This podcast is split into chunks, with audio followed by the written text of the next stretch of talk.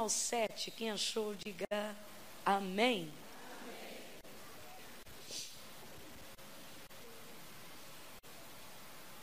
Diz assim o texto sagrado.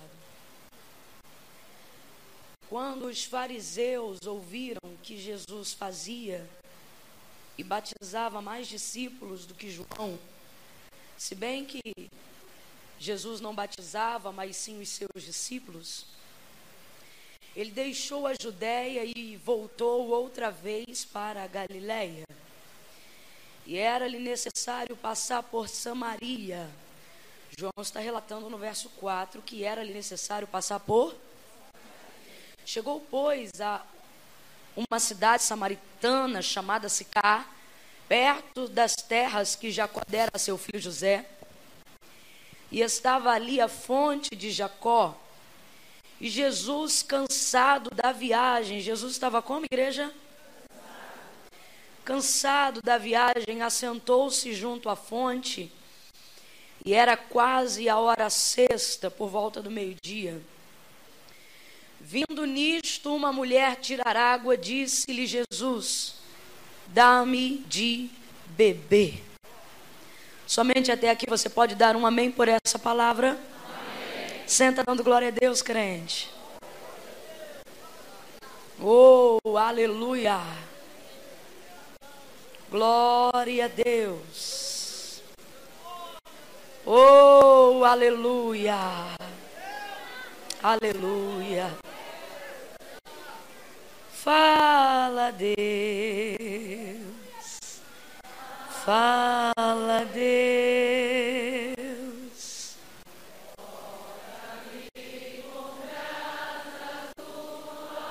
Todos os irmãos que estão acompanhando ao vivo pela internet, os irmãos dentro do solo brasileiro, fora dele, aonde quer que você esteja, seja também alcançado pela palavra de Deus. Intensifique o fluxo. Diga mais uma vez. Fala. Faça disso uma oração. Dê continuidade à oração que o servo do Senhor fez. Isso, peça isso de todo o coração. Diga, toca-me.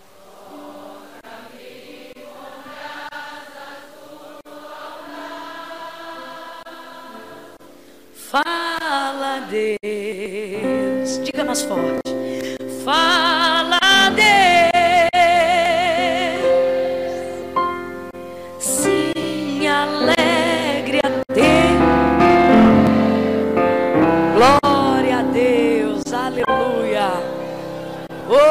aleluia, glória a Deus. Os fariseus, acompanhando a vida de Jesus, bem como automaticamente já acompanhavam também a vida de João Batista, já vista que João Batista é aquele que vai preparando o caminho do Senhor, e por intermédio dele, na virtude, na ousadia com que o Senhor lhe usava, o texto vai dizer que uma multidão enchia o deserto. E entre eles haviam muitos fariseus que iam ali para ouvir aquilo que João Batista falava. Então eles acompanharam João Batista e acompanhavam também a Jesus. E começaram a fazer comparações. O texto vai dizer que eles começam a perceber, dentre os infiltrados e de todos aqueles que faziam comentários para poder medir aferir o ministério de cada um, o crescimento do ministério de cada um, eles vão começar a trazer entre si esse tipo de comentário, dizendo que Jesus batizava mais discípulos do que João Batista. E o texto vai dizer que imediatamente Jesus, ao ter conhecimento disso, vai deixar a Judéia, que é a região aonde se davam esses batismos. É impressionante porque realmente esse é o típico comentário de fariseu. Você vê, João Batista está batizando, bem como os seus discípulos, porque o ministério de João Batista é tão profícuo, o ministério de João Batista é tão íntegro, tão reto. Ele é aquele que diz que eu diminua e ele cresça. Ele é aquele que ao ser questionado se era o Cristo, o texto vai dizer: e falou a verdade e não mentiu, dizendo: não o sou. Eu acho isso lindo, porque o ministério de João Batista é cercado por especulações desde o dia do seu nascimento. Por causa da maneira com que sua mãe lhe concebeu. Primeiro, que ela já era avançada em dias, tudo leva a crer que era estéril. Segundo, que seu pai era sacerdote. E ao entrar dentro do templo e sair para poder falar aquilo que Deus compartilhou com ele, ele vai sair e vai ficar mudo, porque deu de frente com um anjo, Gabriel, que lhe entregou uma mensagem dizendo: A tua mulher Isabel está grávida. E ele perguntou: Como se dará isto? Como isto é possível? E Gabriel percebeu a intenção da pergunta, que não era motivada por querer saber a logística, mas era motivada por incredulidade. E disse para ele: oh, Eu sou Gabriel que assisto diante de Deus. Você não deveria nem perguntar como, você deveria perguntar quantos meses ela está. Vai sair mudo e fica assim até o dia do seu nascimento do nascimento do seu filho. Quando ele nasce, não vai ter nenhum nome acompanhando o nome da sua parentela. Não vai ser chamado Zacarias, também não vai ter o nome do avô, não vai parecer e não vai, dentro daquela cultura judaizante, como é costume, ter o nome de ninguém da família. E aí, para completar, ele não tem voz e quem menciona o nome do rapaz é a mãe, que não tinha essa autoridade. Mas é porque quem tinha autoridade já havia dito qual era o nome. E o mesmo que falou com Zacarias também falou com Isabel. E ela sabia que o nome do menino deveria ser João. Então ela vai abrir a boca no meio de um monte de especulações e ela vai dizer: o nome dele é João. E aí vão perguntar para Zacarias: Zacarias, qual é o nome dele? Ignorando completamente o que Isabel já havia falado. E aí ele vai escrever numa tabuinha e vai dizer: o nome do menino é João. Zacarias vai compor um hino de adoração a Deus pela vida de João. E ele vai dizer que este João será chamado profeta do Altíssimo. O texto vai dizer que o menino vai crescer nos desertos até o dia que haveria de se revelar a Israel. Quando ele se revela a Israel, já se revela desse jeito que você conhece na abertura dos evangelhos pregando com ousadia e com autoridade, dizendo: Arrependei-vos, porque é chegado o reino dos céus. Arrependei-vos, porque é chegado o reino dos céus. Arrependei-vos, porque é chegado o reino dos céus. E o texto vai dizer que eram muitos aqueles que eram batizados por intermédio das mãos de João Batista. Vale a pena dizer que eles não passavam pelo nível de discipulado que hoje nós precisamos passar porque, na verdade, a religião dos judeus, se é que assim eu posso dizer, ela é praticamente étnica. Então, eles simplesmente precisavam acreditar nesse novo nascimento. E muitos, então, eram batizados pela mão de João Batista. De lá para cá, desde o seu nascimento até o seu crescimento e auge do seu sucesso ministerial, todo mundo queria saber quem ele era mas ele não gastava tempo da pregação para dizer quem ele era. Ele não gastava tempo do ministério para autopromover-se. Ele não gastava um minuto para dizer a quem ele veio. Ele só dizia a quem chegaria. Ele só dizia que estava preparando o caminho de quem era digno. E era tanto poder, era tanta ousadia que começaram a pensar: fala a verdade, tu és o Cristo. Não tem como. Quem mais encheria o deserto? Quem mais encheria o deserto com uma palavra tão robusta como essa? E o texto diz, e eu repito pela segunda vez nessa noite, que a resposta dele foi esta: e falou a verdade e não mentiu, dizendo: Não o sou. Porque aquele que vem após mim é antes de mim, porque é nascido primeiro do que eu. Aleluia! Aleluia!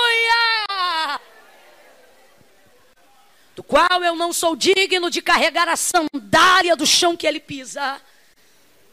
É necessário que ele cresça. Oh, glória a Jesus!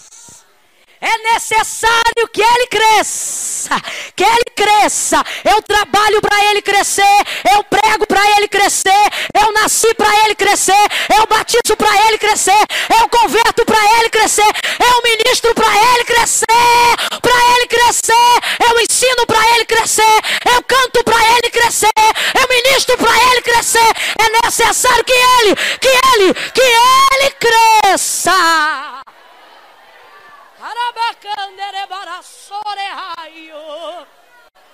É necessário que ele cresça.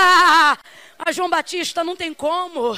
Você fala de alguém que é grande, mas tu és poderoso em obras. Tu és o Cristo. Ah, vocês acham que eu sou o Cristo porque eu sou poderoso? E ele não vai negar a evidência do poder. E isso é lindo. Porque realmente é onde há excesso de modéstia, há ocultamento de soberba. E João Batista não é assim. E quando dizem que ele é poderoso, ele diz: sim, sou poderoso. Mas tem um. Que mais? Abra comigo a sua boca nessa noite linda de sábado e diga mais.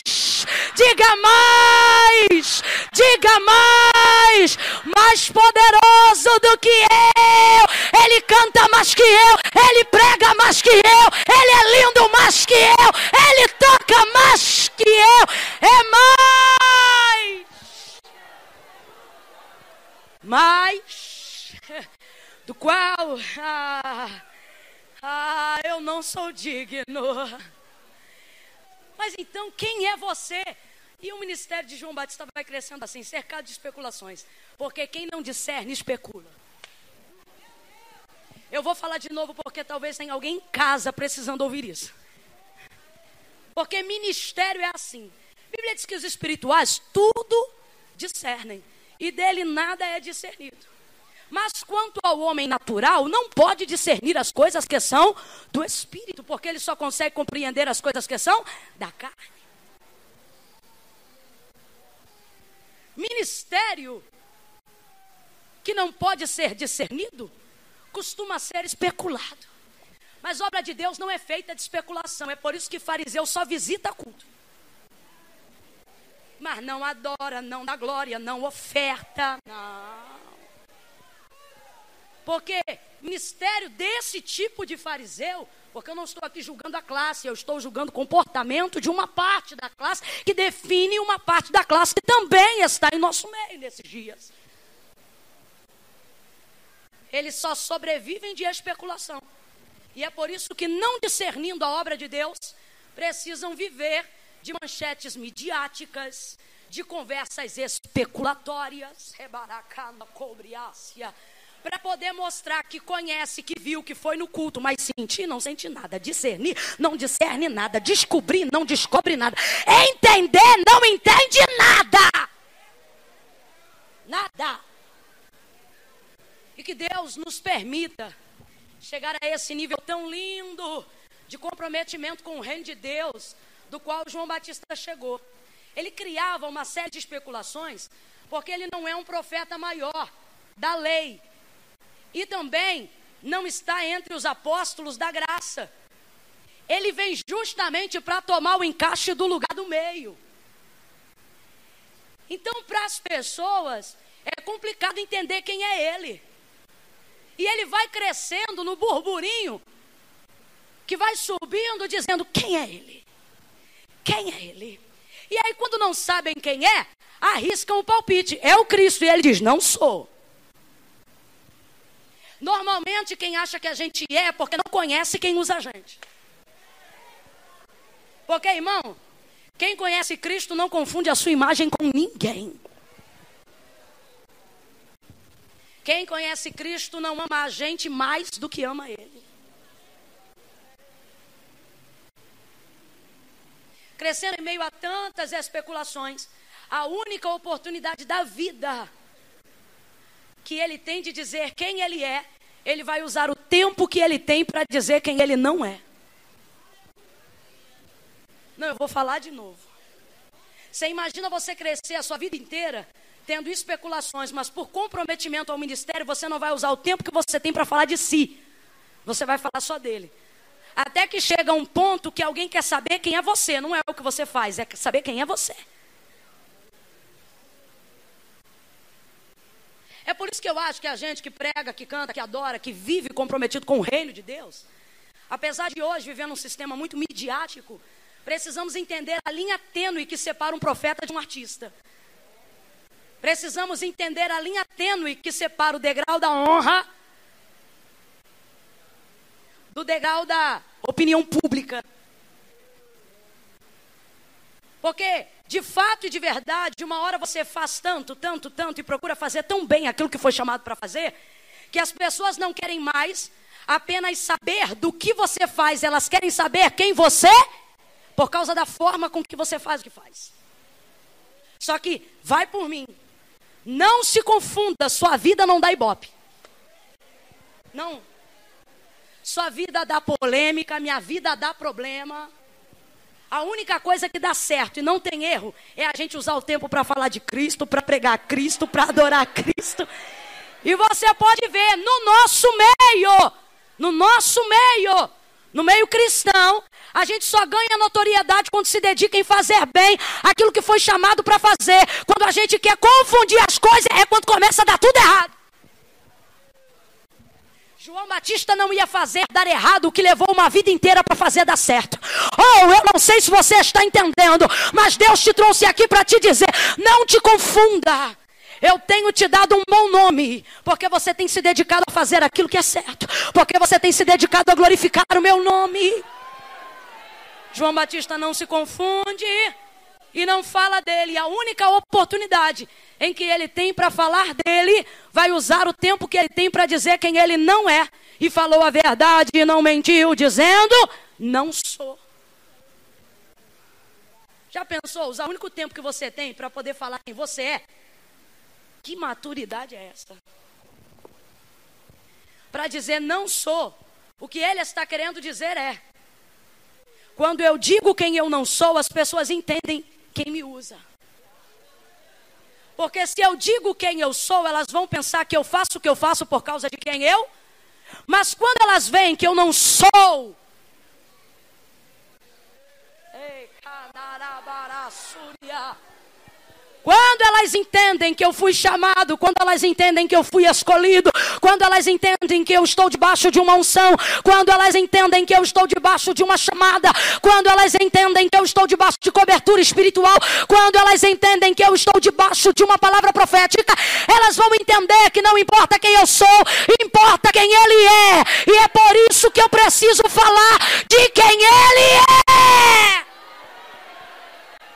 Porque se eu começar a falar quem eu sou, você vai pensar que tem que ser como que eu sou para fazer aquilo que ele quer que você faça. Mas você não tem que ser quem eu sou. Você só tem que deixar Jesus ser Deus em você e ele ele será glorificado.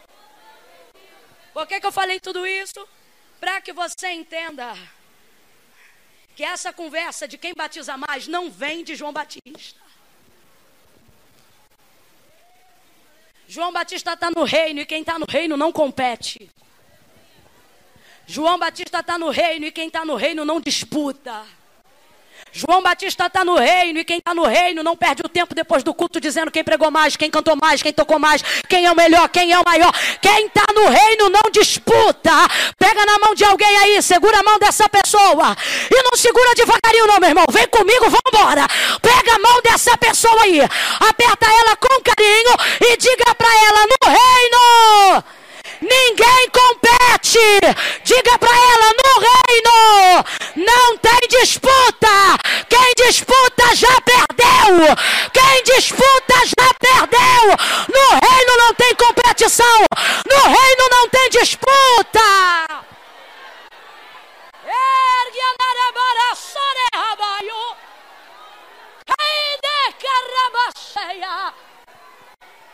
De vez em quando alguém vai olhar para você, obreiro. De vez em quando alguém vai olhar para você, pastor. De vez em quando alguém vai olhar para você, igreja. De vez em quando alguém vai olhar para você, núcleo celular. De vez em quando alguém vai olhar para você que canta. De vez em quando alguém vai olhar para você que prega. E vai começar com a conversa. Prega mais. Prega menos. Canta mais. Canta melhor. Rebacana sore camando quebra Ei, Jomar, não, hoje eu não vou entregar o rolo sozinha. Dá uma olhada para pelo menos dois e diz: é conversa de fariseu. É conversa de fariseu. Conversa de quem é melhor, de quem canta mais, de quem prega mais. Irmã, eles estão julgando quem é melhor. Eles não estão julgando nada porque eles estão fora do reino que eu pertenço. Porque quem está no reino que eu pertenço não perde tempo dizendo quem é melhor, quem prega melhor, quem canta melhor. Deus, uma só fé e um só batismo. Vou falar de novo: um só Deus, uma só fé e um só batismo. Um só Deus, uma só fé e um só batismo. Levanta esse dedo de profeta, vem comigo. Um só Deus, uma só fé e um só batismo. De novo, um só Deus, uma só fé e um só batismo. Aqui não tem disputa, aqui não tem competição. Eu sou do reino. Quem pode levantar a mão e glorificar? Pela alegria de fazer parte do reino. Ei.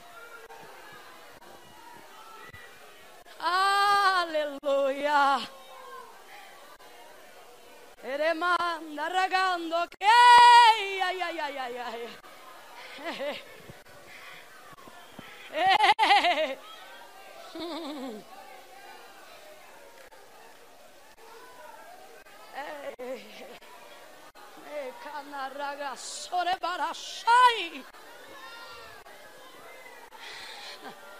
É um só Deus. É um só Deus.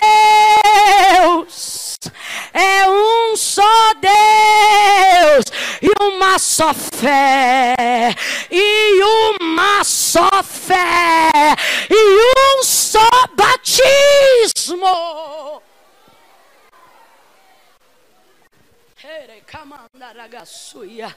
Oh, aleluia. Na equação do céu, não se soma quem ganha mais. Na equação do céu só se afere o resultado. É porque a conversa é de fariseu. Porque se a conversa fosse de Jesus e João Batista, eles não chegariam num dia para poder dizer quem batizou mais. Eles chegariam num dia para poder falar do resultado. Aleluia. Aleluia. Aleluia. Ainda que um tivesse descido às águas 10 e o outro 50. Ainda que alguém dissesse: Foi quanto o seu hoje? Foi 50. E o seu? Foi 10. Obrigado por ter cooperado com 10. Obrigado por ter cooperado com 50. Obrigada. Porque no reino de Deus, nós estamos aqui para somar um resultado cujo único nome que será glorificado é o do dono da obra. Mas Camila, isso é óbvio, é óbvio, mas está na hora da gente repetir um pouco mais. Irmã Camila, isso todo mundo sabe, todo mundo sabe, mas está na hora da gente voltar ao beabá. É conversa de fariseu. Não entre nesse clima de disputa. Irmã Camila, e o que eu faço? Faça como Paulo, ele disse: sede meus imitadores como eu de Cristo. Ele está dizendo: Cristo é alguém a quem possamos imitar, a quem podemos imitar. Então imite ao Senhor. Como João Batista já tinha fincado essa obra lá, e a terra era dele, vamos dizer assim. Jesus ainda tinha todo um caminho a percorrer. O texto vai dizer que ao ouvir a conversa, deixou a Judéia.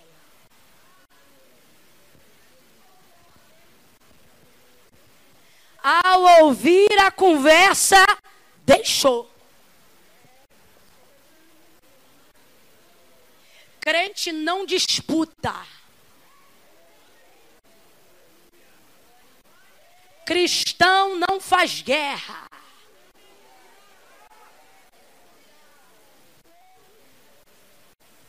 Não contra carne e sangue, não contra nomes registrados em certidões horizontais.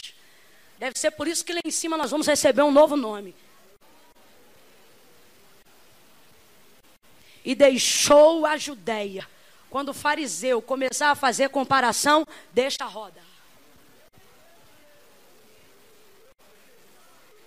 Quando alguém entrar para disputar a cadeira, deixa. Crente não disputa.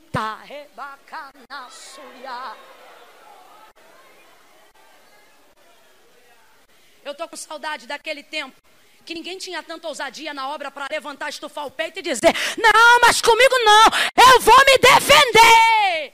Ah, que saudade. Daquelas irmãzinhas que quando a gente tomava partido da briga, elas diziam: Não se atreva porque elas não queriam ser alvo de qualquer contenda ou disputa que envolvesse o seu nome. E às vezes, no ardor da jovialidade, eu queria entrar para dizer: Não, mas peraí! Não pode fazer assim contigo, não! Calma! As irmãzinhas me diziam: Não se meta nisto! E eu me lembro que naquela ocasião isso me irritava muito, porque elas eram muito espirituais. E eu não podia discernir isso. É mais ou menos como esse tempo presente, aonde tudo se resolve como se fosse no tempo da lei, mas nós estamos vivendo no tempo da graça. É gente querendo olho por olho, dente por dente. Mas Jesus disse: Vocês ouviram isso, mas agora eu vos digo outra coisa. Não foi assim? Oh, aleluia. Amar o próximo como a ti mesmo. Deixou a Judéia, irmão. Deu bate-boca? Seja o primeiro. Porque para ter uma briga tem que ter dois. A atmosfera que os fariseus querem trazer para um trabalho espiritual. Jesus não vai permitir com que isso aconteça. E é justamente por isso que o texto vai dizer que ele deixa a Judéia. E ele quer chegar na Galileia. Me diga aí, aonde Jesus quer chegar? Aonde Jesus quer chegar? Só que João vai trazer a narrativa do texto e ele vai dizer assim: que para chegar na Galileia, Jesus achou necessário passar por Samaria. Jesus é um judeu que, que não é envolvido, irmãos, com aquilo que parece rebelião. Não. O texto é enfático em dizer: judeus e samaritanos não se comunicam. E tanto que quando Jesus encontra com esta mulher no poço, ela mesmo querendo saber aonde deve adorar, aonde deve buscar um lugar para entregar oferta para expiação do seu pecado que acabou de ser confessado.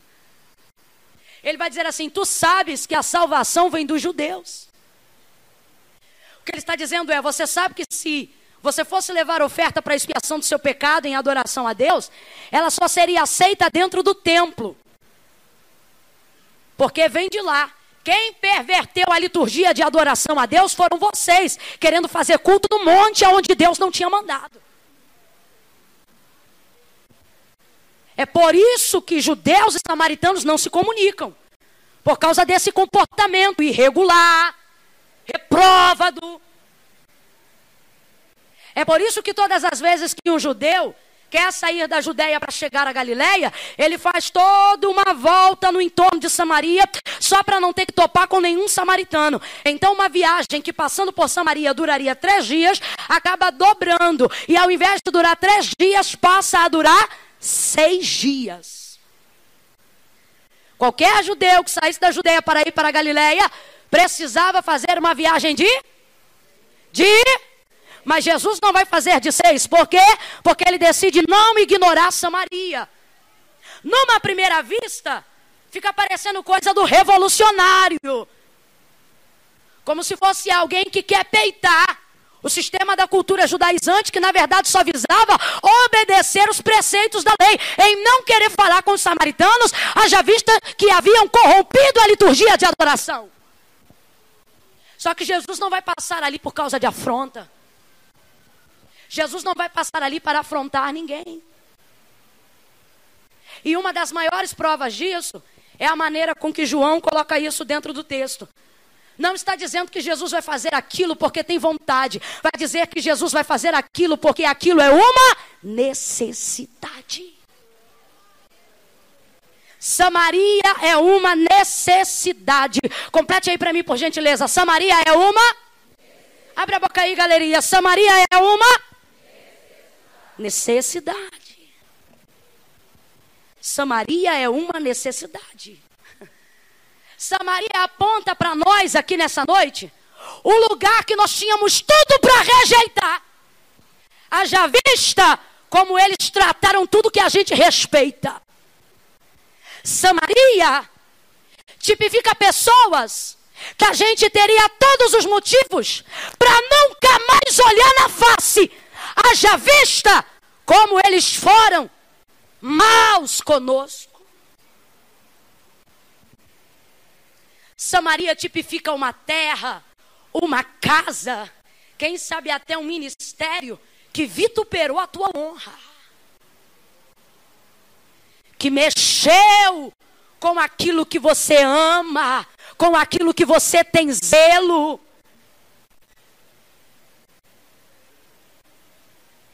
Samaria representa para nós um ponto da vida, sabe qual?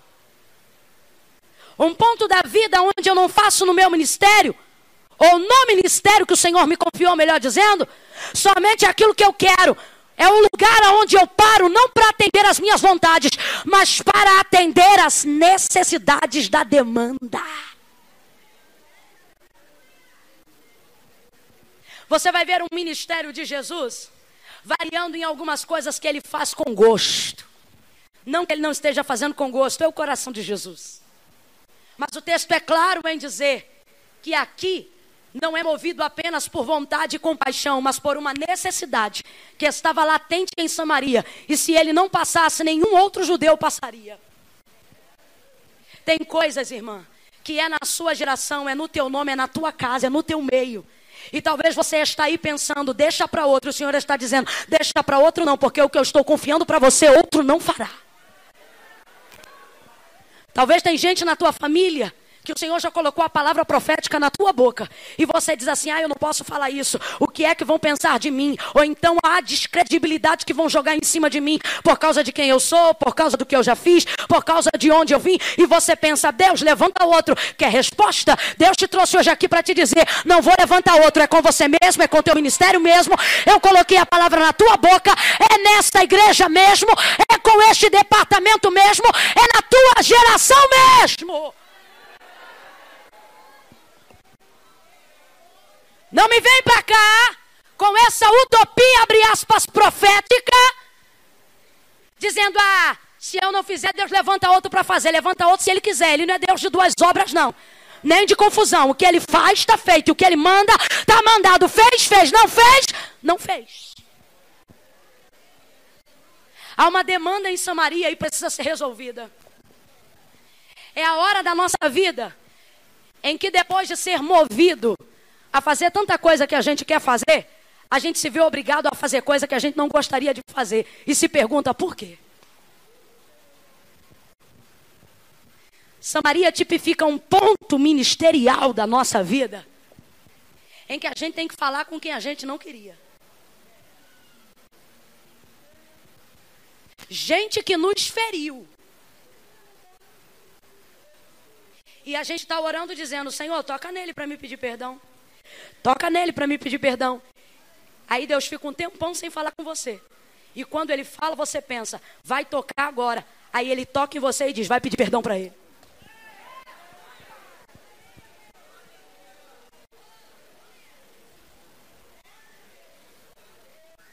E começa a indagação. Eu? Me parece que Deus está tratando nesses dias do nosso poder de comunhão uns com os outros.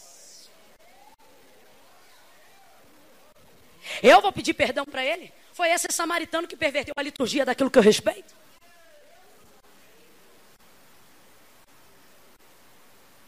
Só que quem sai da Judéia e não disputa porque tem visão de reino, depois de largar, ou pelo menos de deixar aquilo que era tudo seu, porque é tudo dele, irmão. Ele não tinha obrigação de deixar nada.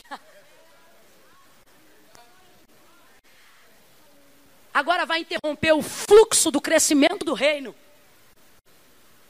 Por causa de quem começou a briga? Quem começa deixando a Judéia, meu irmão, vai rasgando o que tiver que rasgar até chegar na Galileia. Se tiver que pisar em Samaria, pisa em Samaria. Se tiver que pedir perdão para quem não fez nada, vai pedir perdão para quem não fez nada. E ontem eu já gritei bastante e infelizmente o compressor não me ajuda. Então hoje você tem que entender. E quando sentir de dar glória, dar. E se não sentir, não precisa inventar.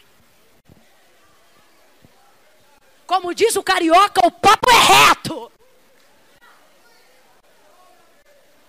É com respeito, é com carinho, mas é reto. Aonde está a sua Samaria?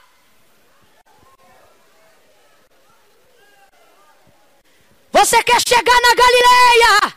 Porque ninguém deixa a Judeia para andar por aí de mão vazia. Ninguém vem ao ministério, ninguém atinge um nível ministerial, ninguém caminha no reino sem ter deixado nada.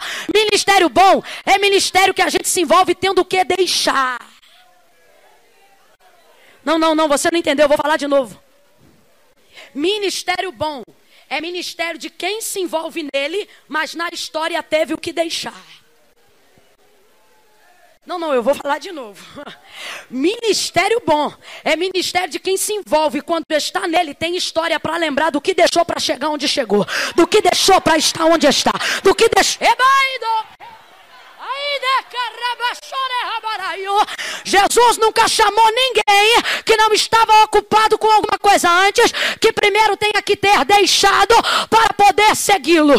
Pelo contrário, quem queria seguir ele tendo nada que deixar, ele dizia: Não, vem não. Alguém disse para ele: Eu vou, deixa eu ir contigo. E ele diz: Não, não vem não. As raposas têm covis, os passarinhos têm ninhos, mas o filho do homem não tem onde reclinar a sua cabeça. O que ele está dizendo em entre linhas é: Rapaz, você nunca deixou nada, não vai aguentar caminhar comigo. Agora vai lá para Mateus. Ele olha Levi na mesa da recebedoria. O camarada está num dia de trabalho.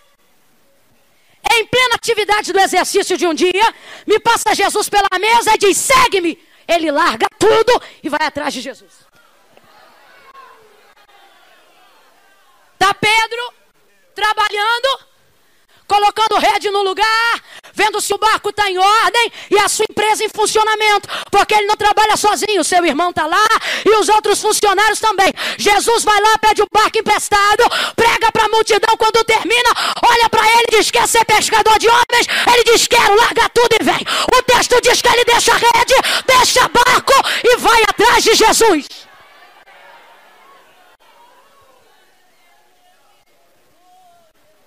Deixou o quê? Quem não deixa nada, não entende o que fazer quando chega em Samaria. Porque não está acostumado a deixar, não está acostumado a renunciar. Não leva a mão, não. Mas tem uma galera no tempo presente achando que ministério é cabide para desempregado. Viu que nada deu certo, aí veio aqui para tentar. Ô, oh, campeão lugar errado. Rebaracanas. Aqui não se veio para tentar, aqui se sabe a que veio. Ah, porque tentei isso, não deu certo, tentei aquilo, não deu certo, e tô vendo que ser evangélico dá certo. Vai dar para todo mundo, mas não vai dar para você, porque todo mundo aqui tem uma história do que perdeu, do que deixou. Aqui de graça ninguém entra. É pela graça, mas não foi de graça. Pega na mão de quem está ao seu lado, segure na mão dele. Segure na mão dessa mulher de Deus, aí vamos lá. Segure na mão de alguém. Olhe para ele ou para ela com carinho e diga: Tá aqui e deixou o quê? Tá aqui e deixou o quê? Porque tem que deixar. Tem que deixar.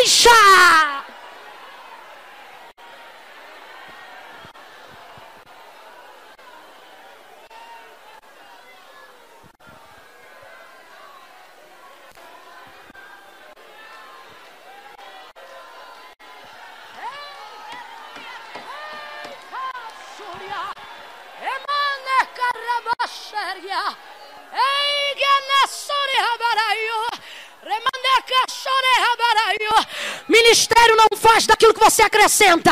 Ai, mãe, eu estou aqui porque eu tenho teologia. O incrédulo também tem. Ai, mãe, eu estou aqui porque eu tentei isso e aquilo não deu certo. Não me interessa o que você tentou. Aqui não é lugar de quem quer tentar.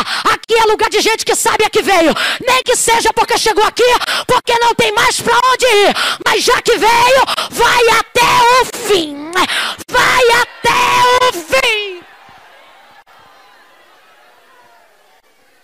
Sabe por que, que a maioria das pessoas que não entendem a prosperidade de um crente, elas ficam insanas?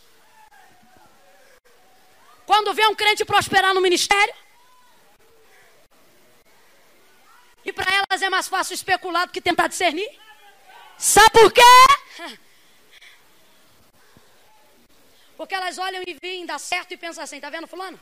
Fulano vive do ministério. O que ele não sabe é que quem vem para viver do ministério não vive o ministério. Mas quem vem para viver o ministério, aí Deus diz: paga, porque esse viver é não quer dar glória, não dá. Mas a verdade seja dita. É mole você acusar quem está prosperando. Difícil é conhecer a história do que, que alguém deixou para ser o que é. Está onde está. Deus honra isso. Tem gente aqui que está pisando em Samaria, meu irmão.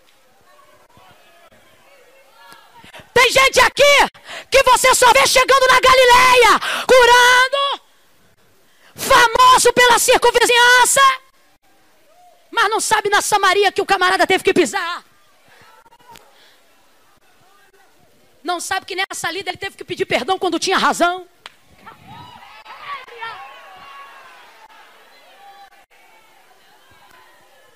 Elevarase, vira eu. Ei, que que levara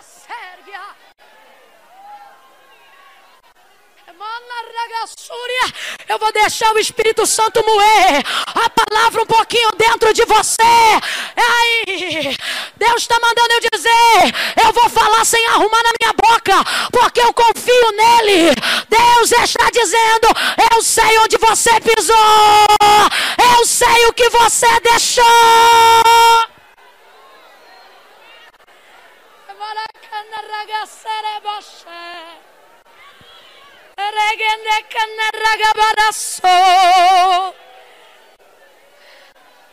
A tua Samaria.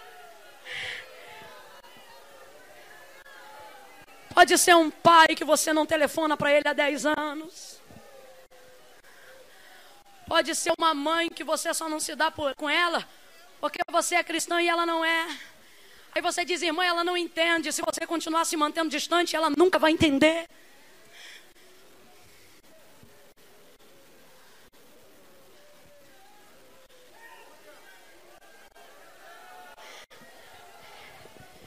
É chegado o tempo, não para Jesus, mas para nós, e nós vemos isso no comportamento de Jesus em João capítulo 4.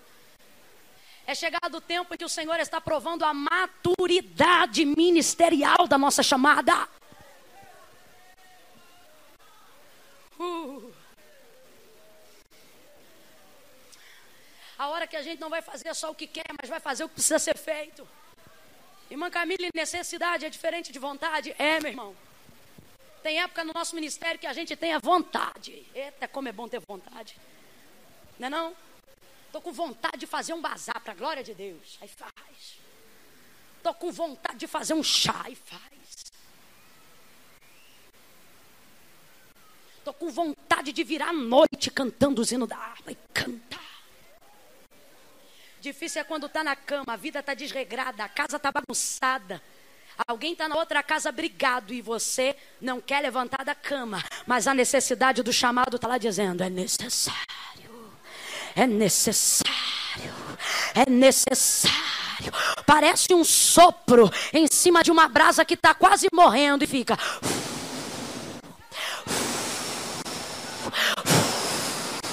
Eu não sei para quem eu estou profetizando, mas aonde tiver um coração que entrou hoje aqui com a brasa fraquinha,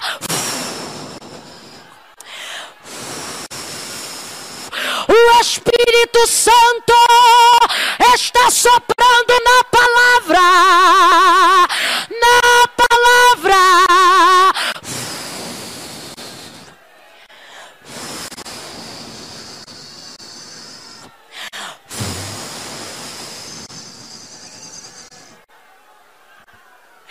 E Ele está dizendo: Eu não te chamei só para fazer o que você quer, eu também te chamei para fazer o que eu quero quando você não quer.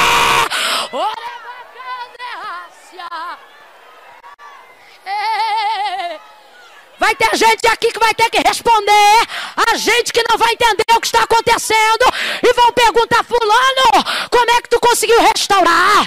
Como é que tu conseguiu ir lá? Como é que tu conseguiu perdoar? Aí você vai ter que dizer: Eu não queria, mas ele quis, e eu faço o que ele quer, eu faço o que ele manda.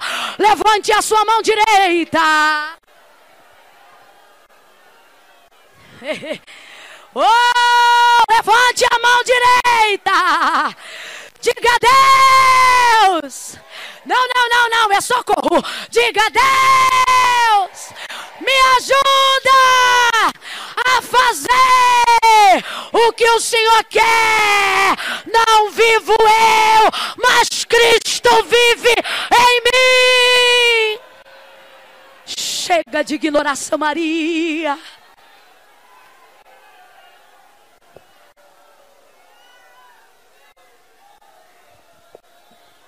Deus está falando comigo. Deus está falando comigo aqui agora. Que por ignorar Samaria, seu espaço está limitado. Seu crescimento está limitado. É noite de crescimento, irmão. Não vai ter atrofia. Não vai ter atrofia no teu ministério. Não vai ter atrofia na tua chamada. Não vai ter atrofia. Porque ainda antes que houvesse dia, ele já existia. E nem você e nem ninguém pode parar a mão de Deus se movendo em favor da tua chamada. Deus está falando comigo aqui agora, igreja.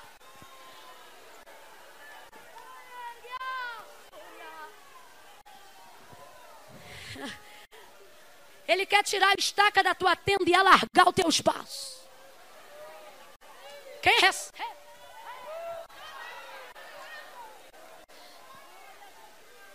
Ele quer pegar o teu louvor e fazer coar a tua voz em lugares que o seu corpo não chega. Mas a sua voz chega, a sua oração chega, mas está retido,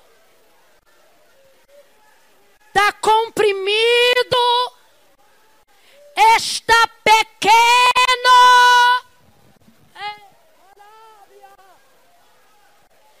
E tem gente que entrou aqui nessa noite sabendo que é grande, mas está ocupando lugar pequeno. E o que é que acontece quando alguém grande ocupa lugar pequeno? Fica em situação de aperto. E agora responda para mim: aperto é bom ou ruim? Aperto é bom ou ruim? É tão ruim que quando a gente não tem como pagar, a gente diz: Fulano, me perdoe, porque eu estou apertado, comprimido. Deus está falando comigo: você é grande, teu ministério é grande. Tua voz é potente. Tua palavra é boa. Tua oração vai mover montanhas. Irmã Camila, e por que, que nada está acontecendo? Porque você está pegando um grande ministério e limitando ele a um espaço?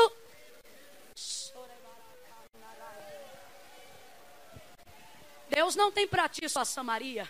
Samaria é lugar de passagem.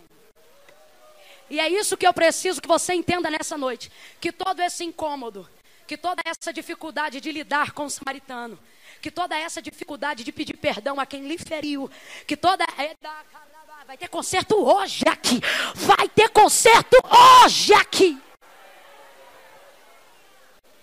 Essa sua dificuldade em ter que pisar em terras que talvez um dia você bateu o pé e disse nunca mais. E o Senhor está olhando do céu e falou: falou nunca mais, cedo demais. Essa dificuldade é temporária. Eu acabei de dizer, Samaria é um local de. Vamos comigo, vem. Samaria é um local de passagem, irmão. Se é de passagem, não é permanente. Agora, o teu ministério não é temporário, o teu ministério é per. Paulo vai dizer: combati o bom combate, encerrei a carreira, guardei a. Combati até o final. Só parei quando? Quando morri. Tem gente querendo botar ponto na terra. Irmão, aqui não tem ponto na terra. Nós somos da eternidade, lá não tem ponto, é só reticência. Eita maravilha! Tudo por quê? Porque está ignorando Samaria. Vou falar do jeito que Deus está me dando, irmão. Tem dia que eu sou pregadora, mas tem dia que eu sou profeta. Tem gente que está aqui e tem que programar o lugar de sentar. Porque se senta perto onde fulana senta, não consegue adorar como se deveria. Principalmente se o pregador for como a gente, que diz, vira para o irmão que está do seu lado.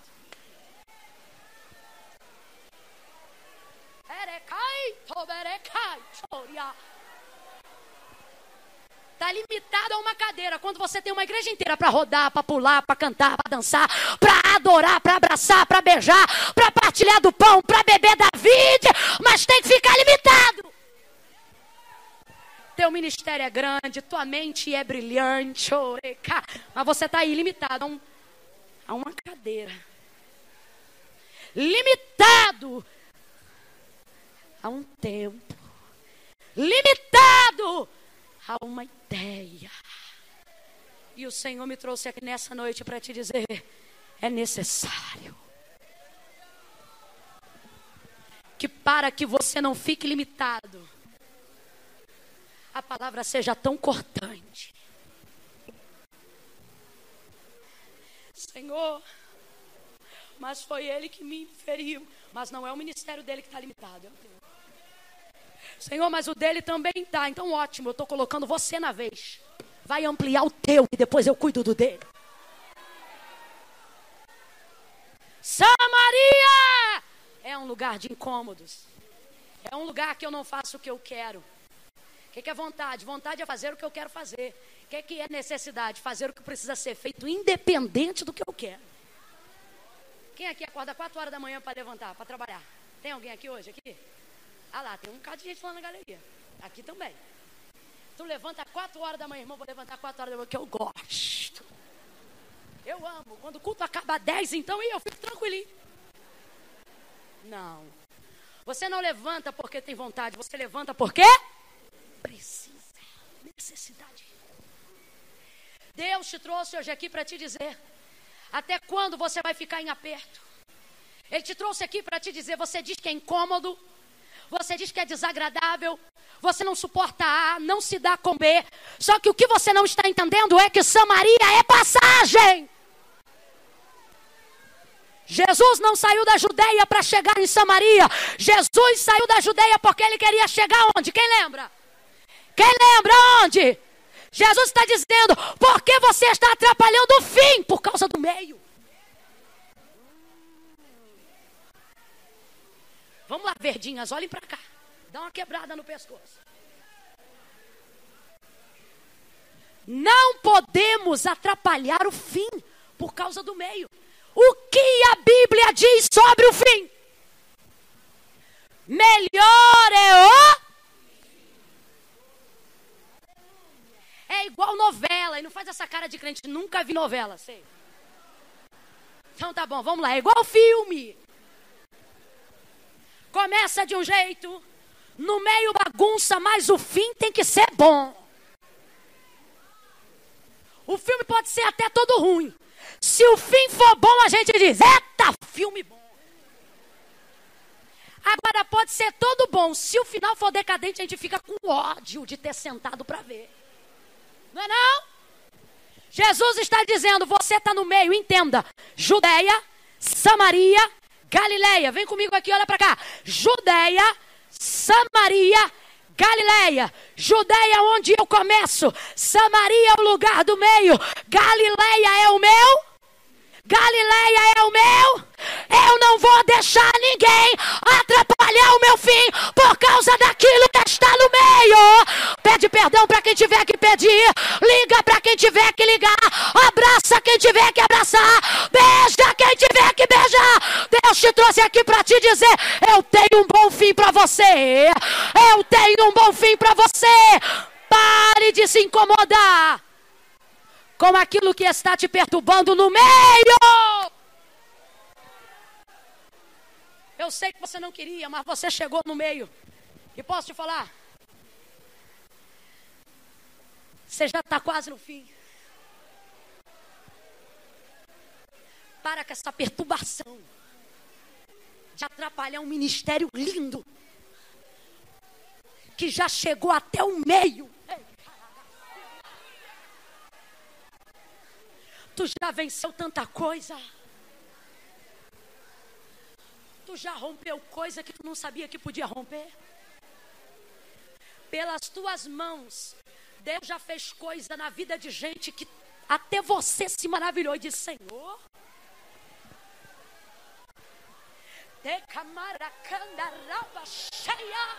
Deus levantou gente com uma frase que você disse. E você só ficou sabendo depois que a pessoa chegou e falou: Fulano, lembra aquele dia que você falou isso assim, assim? Aquilo ali é meu normal. Pois é, no teu normal eu vivi o sobrenatural. Aí, por causa do meio, eu quero que você dê ânimo. Duas mãos para o céu, por favor. Vambora, irmão, vambora. Duas, rasga esse sovaco, vem. Duas mãos no céu.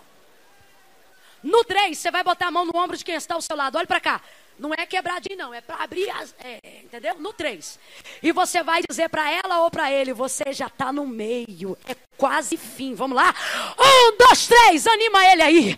Você já está no meio. Bota a mão no ombro dele dela já está chegando o fim. Não deixe o meio atrapalhar o fim. Não deixe o meio atrapalhar o fim. Não deixe o meio atrapalhar o fim. Você vai chegar. Você vai chegar. Você vai chegar. Não deixe o meio atrapalhar o fim.